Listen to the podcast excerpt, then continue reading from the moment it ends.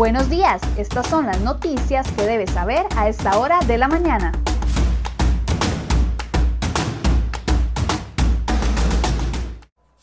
Martes 5 de enero, muy buenos días, muchas gracias por acompañarnos en una edición más de CR Hoy Noticias. Vamos de inmediato a ver las informaciones que hemos preparado para el día de hoy.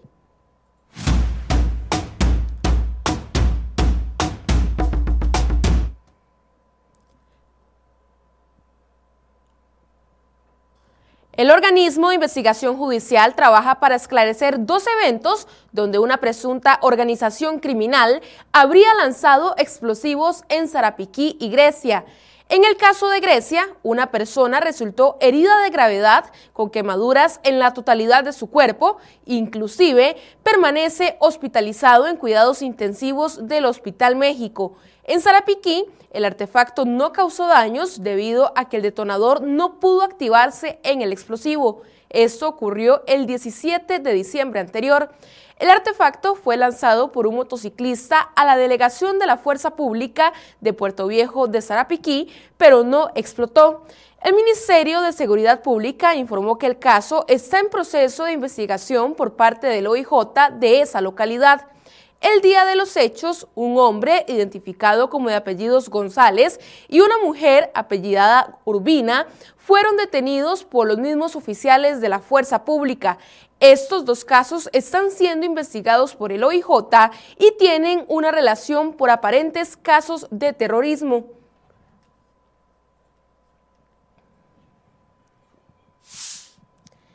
El 64% de los homicidios en el país durante el 2020 ocurrieron en tan solo 14 cantones. Se trata de las zonas más violentas de Costa Rica, donde se registraron 364 homicidios. El dato preliminar que detallan las estadísticas del OIJ es que el año pasado cerró en 569 homicidios. No obstante, el dato oficial sería dado a conocer en los próximos días, ya que se realiza un análisis detallado de cada uno de los casos. Según señaló Walter Espinosa, director del OIJ, seis de cada diez homicidios del 2020 responden a ajustes de cuentas, cifra que sería la más elevada de los últimos años. Los seis cantones que tendrían mayor cantidad de homicidios corresponden a San José y Limón, con más de 50, mientras que Punta Arenas de tercero tuvo 43 homicidios, seguido de Alajuela con 35, y los cantones de Pocosí y Desamparados, que tuvieron 25. La mayoría de los casos estarían ligados a disputas por territorios y tráfico de drogas.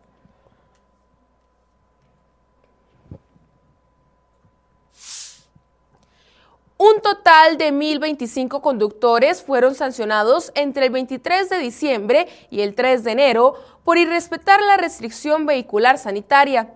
Así lo confirmó el Consejo Nacional de Seguridad Vial COSEBI.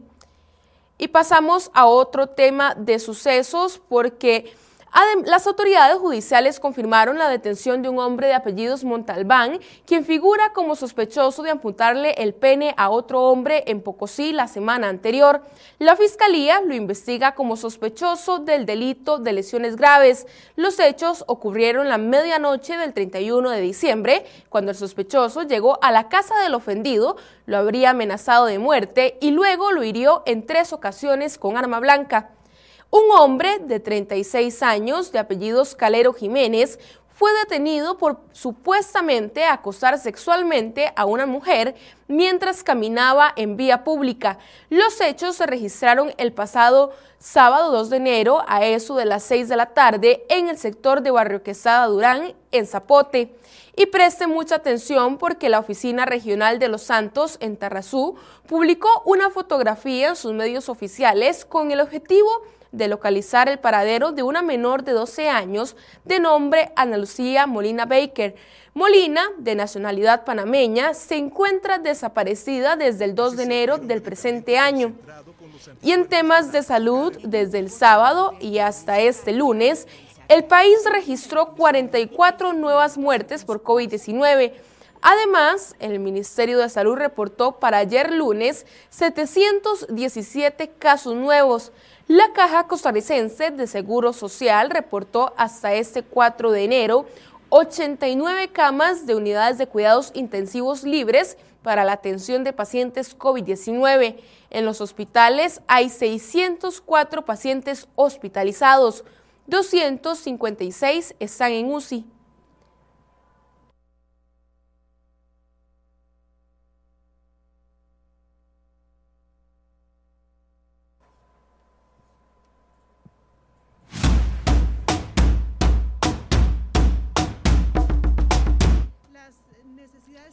La nueva ministra de la Presidencia, Yanina Dinarte, convocó a una reunión a los jefes de todas las fracciones legislativas y a diputados independientes en el Congreso.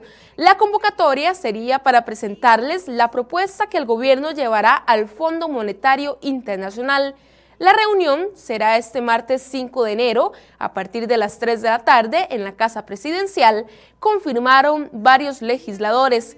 El pasado 14 de diciembre, el ministro de Hacienda, Elian Villegas, dijo que el Poder Ejecutivo comenzará las negociaciones con el FMI la segunda semana de este mes. Con esta propuesta, el gobierno espera concretar financiamientos por 1.750 millones de dólares para enfrentar la crisis económica que ya el país experimentaba por la falta de rumbo del gobierno de Carlos Alvarado. La primera reunión con Dinarte se da en medio de reservas y dudas de los diputados de oposición por el nombramiento. Así lo manifestaron legisladores liberacionistas, socialcristianos e independientes, quienes coincidieron en que Dinarte tiene el enorme reto de mejorar la coordinación y comunicación entre el Poder Ejecutivo y el Congreso.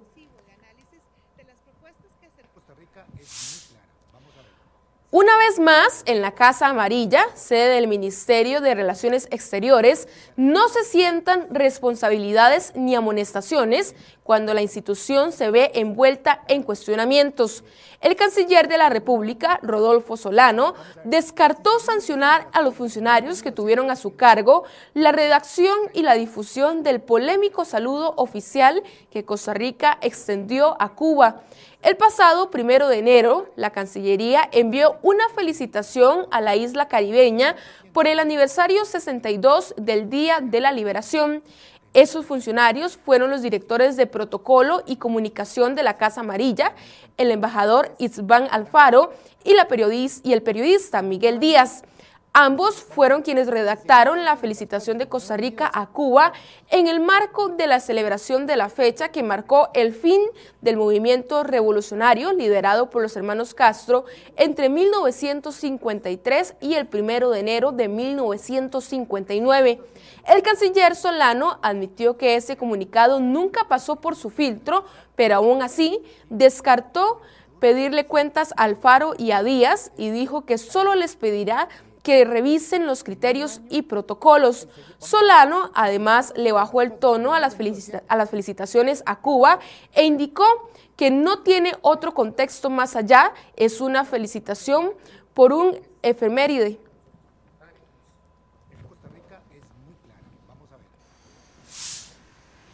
El Departamento de Financiamiento de Partidos Políticos del Tribunal Supremo de Elecciones remitió al Ministerio Público una investigación donde se revelan presuntas irregularidades en cuentas del Partido Liberación Nacional.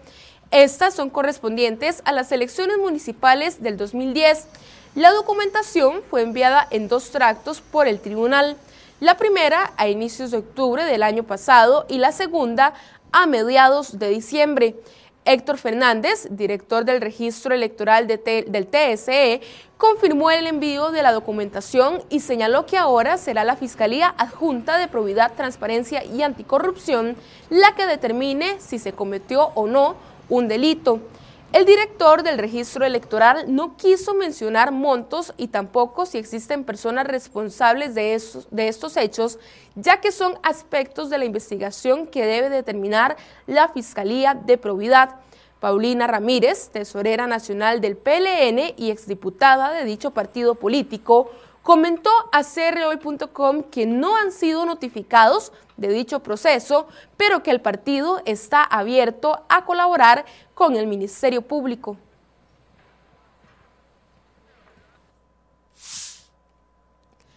El Consejo Nacional de Concesiones espera iniciar en el segundo semestre de este año el proceso licitatorio para concesionar la modernización de la carretera entre San José y Cartago sobre la autopista Florencio del Castillo. El MOP explicó que en las próximas semanas se conocería y aprobaría el proyecto planteado por la empresa constructora MECO y durante este lunes se registraron largas filas para realizar trámites en el Tribunal Supremo de Elecciones. La fila se extendió por más de 300 metros en las afueras del edificio este 4 de enero. Los ciudadanos se apersonaron para realizar trámites relacionados con la cédula de identidad por el cierre de las oficinas durante el fin de año.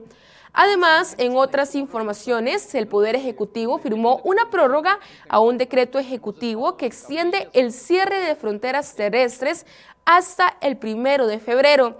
De esta manera, solo nacionales o extranjeros que cuenten con una permanencia legal autorizada bajo permisos migratorios pueden ingresar al país vía terrestre, según informó Casa Presidencial.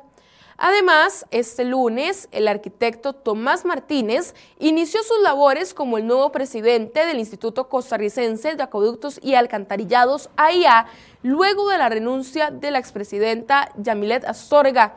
A pesar del cambio de jerarca en las oficinas centrales, en Cotobruz, más de 500 vecinos piden la destitución del jefe de la AIA en esa localidad. En una carta enviada por esa comunidad, piden la institución de Mario Villaverria.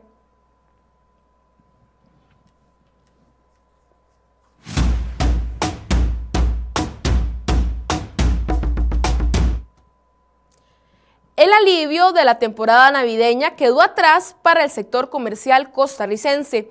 Tras el periodo de respiro entre noviembre y diciembre, ahora este segmento de la economía se enfrenta a una cuesta de dinero más empinada que nunca. Uno de los problemas que enfrentarán está relacionado a la venta de útiles escolares. Solo los grados superiores asistirán a clases presenciales, situación que reduce la compra de uniformes y además de materiales. Sumado a ello, persiste la difícil situación económica de las familias y se mantiene el riesgo de medidas más restrictivas para sostener la cantidad de casos ocasionados por la pandemia. Esto pudo haber cambiado para noviembre y diciembre, especialmente en segmentos como los alimentos y bebidas, implementos deportivos y juguetes.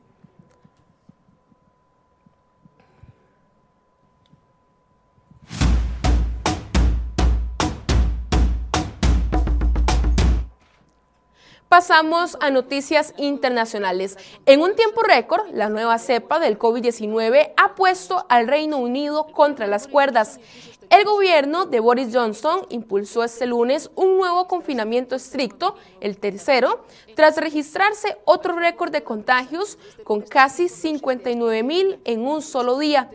El país vacuna a toda prisa, desde este lunes también con la dosis de AstraZeneca, la segunda vacuna autorizada tras la de Pfizer, pero sigue sin ser suficiente para ralentizar el avance del virus. Eso no es todo.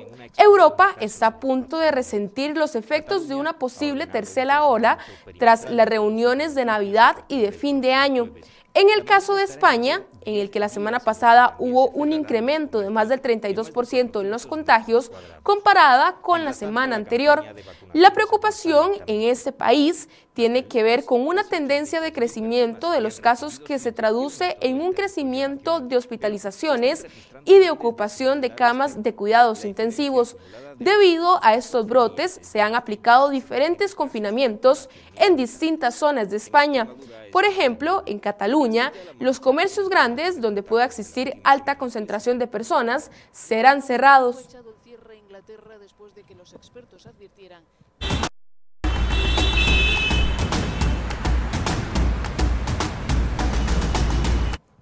7 y 35 de la mañana realizamos en este momento un recorrido por algunas de las carreteras del país. Iniciamos en la vía Pavas-La Uruca, donde observamos una cantidad importante de autos a esta hora de la mañana, pero no se reportan presas todavía. Ahora nos vamos hasta el sector de San Francisco de Dos Ríos, esto es la vista hacia el cruce, donde están bastantes despejadas las calles en esta zona. Y lo que observamos en pantalla es el sector cerca del registro nacional, la vista hacia el este, donde también observamos condiciones bastante óptimas. Y cerramos este recorrido en el sector de la Lima, la vista hacia San José, donde se observa un tránsito bastante fluido esta mañana.